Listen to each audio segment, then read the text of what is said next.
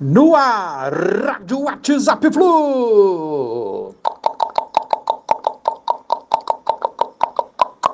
Bom dia, galeraça tricolor, 26 de fevereiro de 2022. Flusão e Milionários terá arbitragem argentina outra vez, outro árbitro diferente, mas arbitragem, o trio de arbitragem todo argentino. Fernando Rapalini será o juiz na terça-feira.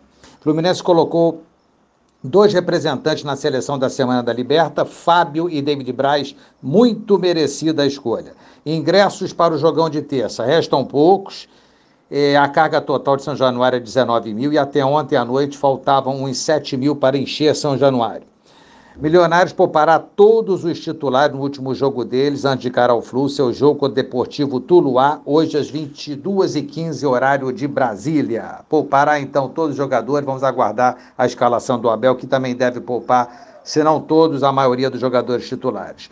Hoje é o Vasco, o adversário do Flu, clássico, rivalidade forte, nona rodada do Carioca, Fluminense líder, grupo está confiante é, preparado, quem entrar dará com certeza o melhor é, para o Fluminense, independente da escalação oficial do Abelão, vamos com garra, com disposição hoje no Engenhão. Vamos atrás da vitória, continuar na liderança da Taça Guanabara e conquistá-la mais adiante.